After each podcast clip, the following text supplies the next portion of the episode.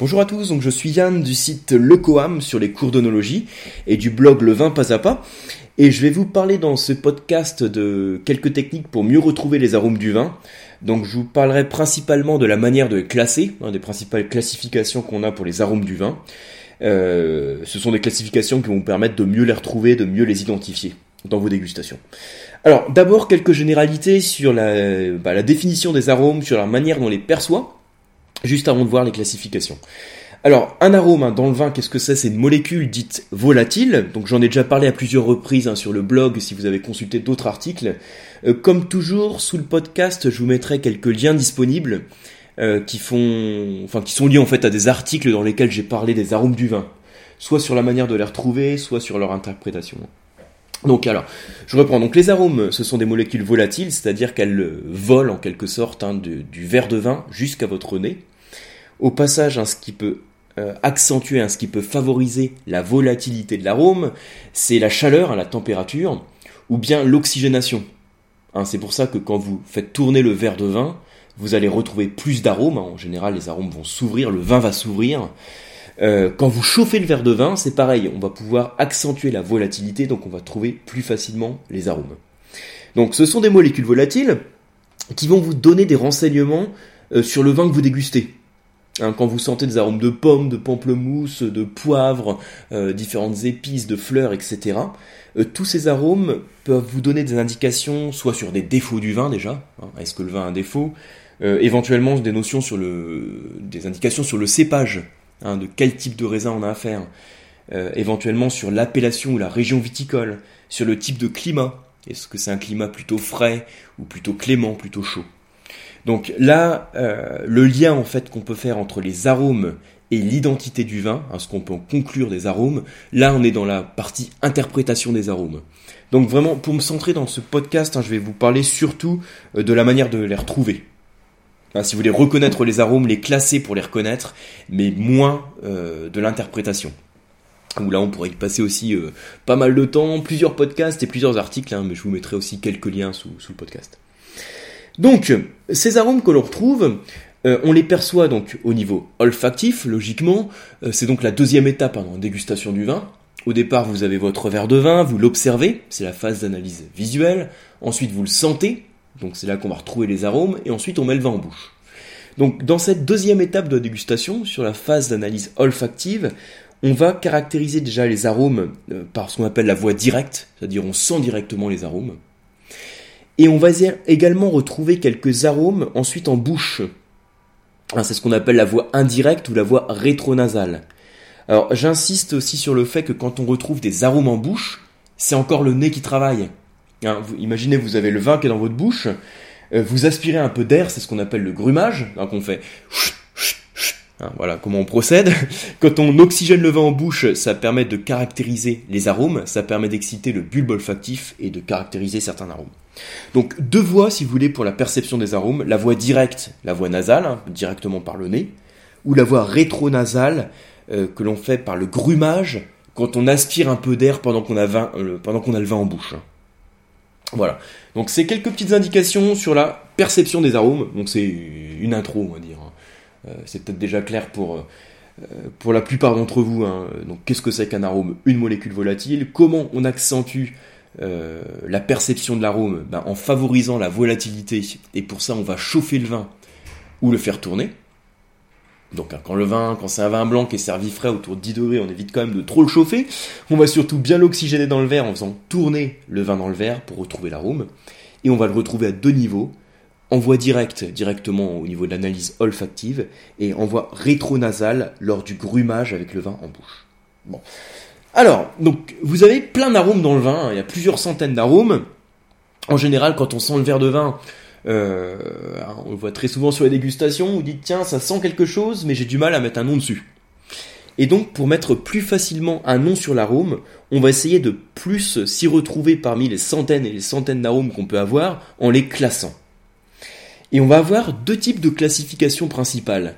On a une classification qui est par famille d'arômes et une autre euh, classification qui va être par catégorie. Hein, par famille d'arômes et par catégorie. Alors ce que je vais faire maintenant dans ce podcast, je vais vous parler de bah, de chacune de ces classifications. Je vais commencer par vous parler de la classification par famille. comment ça fonctionne, hein, comment on peut mieux retrouver les arômes quand on utilise cette classification. Et je vous expliquerai aussi un peu les, la manière dont on classe les arômes par catégorie. Alors, d'abord, la classification par famille. On parle aussi de la classification par série d'arômes. Alors, ça va consister, si vous voulez, à définir des grandes euh, thématiques. Hein. par exemple, la famille des fruits, euh, végétales, épices, fleurs, euh, animales. Qu'est-ce qu'on a d'autre? Empyromatique, hein, tout ce qui est brûlé, toasté. Alimentaire, dans lequel on mettrait les notes lactées, les notes de fermentation. Donc, on définit des grandes familles. Ça veut dire qu'au sein des familles, on peut avoir des sous-familles. Par exemple, au sein des fruits, on va définir, on va définir la sous-famille euh, des fruits rouges, euh, des fruits à chair blanche, euh, des agrumes, etc. Et ensuite, on va voir les arômes. Ah, ça permet en fait de... c'est une aide pour organiser les arômes et mieux les classer. Alors là, le super outil hein, qui existe, hein, qui facilite la vie, c'est la roue des arômes. Euh, alors j'ai un modèle de roue des arômes qui est en téléchargement libre hein, sur le blog. Je vous remettrai le lien sous le podcast pour télécharger la roue. Euh, alors il y a pas mal d'arômes, vous voyez, je crois que je m'étais limité à une cinquantaine d'arômes, une quarantaine d'arômes. Euh, et puis sept, environ 7 familles que j'ai mis, à peu près 7 familles. Alors en fait l'intérêt de cette technique c'est ensuite pour retrouver les arômes, on va procéder d'abord en partant de la famille. Imaginez, vous avez un verre de vin, vous sentez d'abord votre verre de vin, euh, vous percevez quelques arômes, vous avez du mal à mettre un nom dessus. Donc vous faites tourner le verre, c'est ce qu'on appelle le deuxième nez, hein, quand on fait tourner le verre pour oxygéner le vin dans le verre. Et vous vous souvenez, je vous ai dit tout à l'heure, quand on oxygène le vin, on va libérer les arômes. Comme c'est des molécules volatiles, on accentue la volatilité. Voilà. Donc on fait tourner le verre, et là, vous percevez éventuellement d'autres arômes, ou des arômes qui sont un petit peu plus marqués. On part du principe que c'est souvent plus facile de définir une famille d'arômes qu'un arôme. Parce que comme il, existe plusieurs centaines d'arômes, hein, même si vous partez sur une base d'une cinquantaine d'arômes du vin, euh, c'est plus dur de définir un arôme parmi les 50 qu'une famille, par exemple, parmi cette familles. Si vous voulez, c'est plus facile de faire un choix parmi 7 ou 8 options que parmi 50 options. Donc c'est un petit peu le principe de cette classification. Donc quand vous prenez votre roue des arômes, vous dites je pars de la roue des arômes, du centre en fait de la roue. Hein. Euh, au centre de la roue j'ai mes familles, donc je regarde est-ce que c'est plutôt un arôme de fruits, est-ce que je ressens plutôt un arôme d'épices, euh, est-ce que c'est un arôme qui est plutôt animal, ensuite si je suis plutôt dans la famille des fruits, est-ce que je suis plutôt sur un arôme euh, d'agrumes par exemple, est-ce que ça sent la fraîcheur, un petit peu l'acidité, et si je suis sur un agrume, est-ce que ça sent plutôt le citron, le pamplemousse? Vous voyez, on va vraiment sur quelque chose de euh, sur des grandes familles, et ensuite on va préciser de plus en plus l'arôme. C'est la technique de l'entonnoir, hein, si vous voulez. D'abord des grandes familles, donc il y a moins d'options, et ensuite l'arôme. Alors ça c'est la méthode classique. Hein. Euh, vous avez les grandes familles, vous partez, euh, au lieu de partir de l'arôme, vous partez de la famille, et vous allez préciser comme ça petit à petit l'arôme de manière la plus précise possible. Alors moi je vais vous donner une autre petite technique que je conseille. Parce que je me rends compte souvent dans les cours, hein, euh, quand vous avez du mal à mettre un nom sur la room, même quand on demande de partir de la famille, parfois ça reste compliqué de mettre un nom sur la room. Donc moi ce que je vous conseille, c'est de partir euh, d'une manière qui est complètement opposée. C'est-à-dire que vous allez faire défiler les arômes du vin, hein, l'ensemble des arômes du vin dans votre tête, et vous dire à chaque fois, est-ce que c'est est -ce cet arôme que je retrouve dans le vin? Hein, Imaginez, vous sentez votre verre de vin, vous dites, tiens, est-ce que je ressens du pamplemousse? Non. Est-ce que je ressens du citron? Non plus. Est-ce que je ressens de la fleur blanche? Est-ce que je ressens des notes de gibier, des notes animales?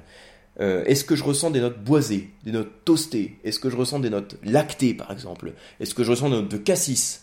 Euh, Est-ce que ça sent la cerise? Est-ce que ça sent l'abricot? Et vous allez faire défiler les arômes un par un dans votre tête. Vous savez, c'est un petit peu la même technique que l'on a quand on sent des flacons d'arômes. Vous savez, les petits, flacons d'arômes qui, permettent de, s'exercer, hein, de travailler le sens olfactif. Euh, quand je vous donne 5 euh, flacons d'arômes et je vous dis, euh, voilà, vous regardez le numéro qui est sur le flacon, il y a le 36, il y a le 42, il y a le numéro 2, et vous me dites, pour chaque flacon d'arôme, à quel arôme vous pensez. Alors, en général, c'est un exercice qui est difficile, mais si maintenant je vous dis, parmi les 5 arômes, je vous donne une liste de 20 arômes, et je vous dis, parmi cette liste de 20 ou de 25 arômes que je vous donne, vous avez les 5 flacons d'arômes que vous ressentez. C'est-à-dire que vous allez prendre le premier flacon, vous allez dire, est-ce que je ressens Euh, je regarde dans ma liste, hein, est-ce que je ressens le citron, est-ce que je ressens l'orange, pamplemousse, etc. Et vous allez voir qu'en procédant de cette manière, c'est beaucoup plus facile, puisque à l'arôme, quand l'arôme est précis, on associe une image mentale, et c'est beaucoup plus facile d'identifier l'arôme. Alors, ce que je vous conseille de faire, hein, vous pouvez le tester facilement sur la dégustation. Vous prenez un verre de vin, alors vous imprimez la, roue des arômes et vous faites défiler les arômes les uns après les autres. Vous allez voir que c'est relativement rapide après. Hein. Vous prenez les principaux arômes du vin, euh, les principaux arômes de, fruits, de fleurs, etc. Vous les faites défiler dans votre tête et vous dites à chaque fois est-ce que c'est cet arôme que je retrouve dans le vin?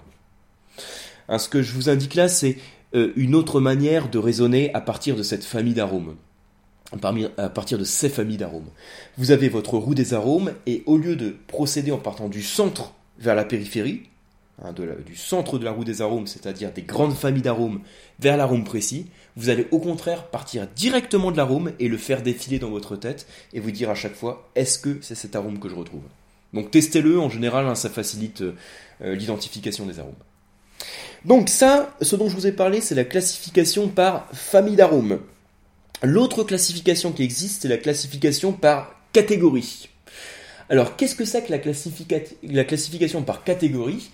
Ça consiste à repérer trois catégories qu'on appelle la catégorie primaire, secondaire ou tertiaire, qui correspondent en fait à l'origine des arômes du vin.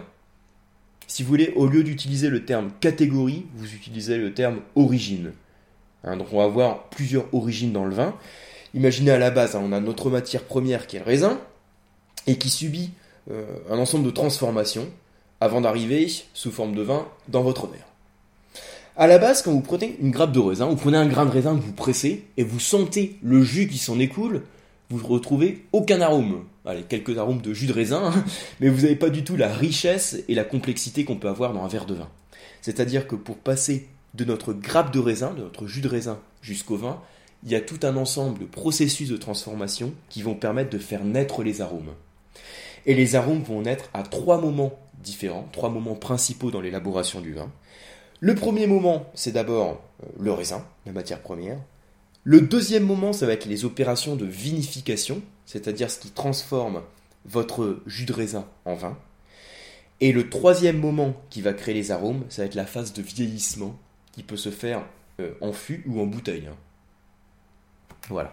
Donc les trois moments principaux, les trois étapes qui sont les origines possibles des arômes du vin. Alors pour finir, je vais vous faire le lien, si vous voulez, entre les catégories d'arômes et les familles d'arômes. C'est-à-dire que pour chaque catégorie primaire, secondaire, tertiaire, je vais vous dire les principales familles d'arômes euh, qu'on peut retrouver. Alors d'abord, je vais commencer par la catégorie des arômes primaires, donc ceux qui sont liés au cépage, au raisin. Alors j'insiste sur le fait que euh, dans la catégorie des arômes primaires qui sont liés au cépage, ils sont néanmoins révélés dans la fermentation alcoolique. Vous vous souvenez, hein, je vous ai dit tout à l'heure qu'un raisin euh, n'a pas d'odeur, en tout cas n'a pas les arômes qu'on peut avoir dans le vin. C'est parce que dans le raisin, vous avez des molécules qu'on appelle des précurseurs d'arômes, c'est-à-dire que au cours de la fermentation alcoolique, ces molécules vont évoluer en molécules olfactives et donc en arômes. Alors, dans les arômes primaires, c'est principalement des arômes euh, qui font partie des familles de fleurs et de fruits, hein, souvent même les fruits frais. Fleurs, fruits en général, c'est vraiment lié aux arômes primaires. Euh, la famille des épices aussi est parfois liée aux arômes primaires, donc au cépage. Au niveau des arômes secondaires, ceux qui sont créés par la vinification, donc là en fait ce sont des opérations particulières de la vinification, comme par exemple euh, des opérations comme la fermentation malolactique, la macération carbonique, hein, qui sont des processus particuliers de vinification, qui, qui vont faire naître ce type d'arômes. Là, les familles d'arômes qui vont être liées aux arômes, aux catégories secondaires, pardon, ça va être les notes alimentaires. Hein, par exemple, les arômes lactés, euh, les arômes de beurre, les arômes de fermentation. Euh, en plus de la famille qu'on pourrait qualifier d'alimentaire, vous avez aussi les familles euh, fruitées hein, dans les arômes secondaires. Je pense aux notes de fruits de kirsch, par exemple, qui sont caractéristiques de la macération carbonique. Hein, tout ce qui est fruits, kirsch, banane, tout ça c'est très caractéristique de la macération carbonique. Euh, qu'on pratique par exemple dans les Beaujolais. Euh, j'avais déjà parlé de ces processus de vinification un peu particuliers, hein, de macération carbonique et de fermentation malolactique à un autre podcast, euh, un podcast un peu plus technique. Hein. Je vous mettrai sous ce podcast le lien dans lequel je parlais des macérations carboniques et des fermentations malolactiques. Et donc, la troisième catégorie, donc les arômes tertiaires, qui sont en fait révélés dans le vieillissement du vin, qui peut se faire euh, en bouteille ou bien dans, dans un fût, hein, donc dans un tonneau si vous voulez.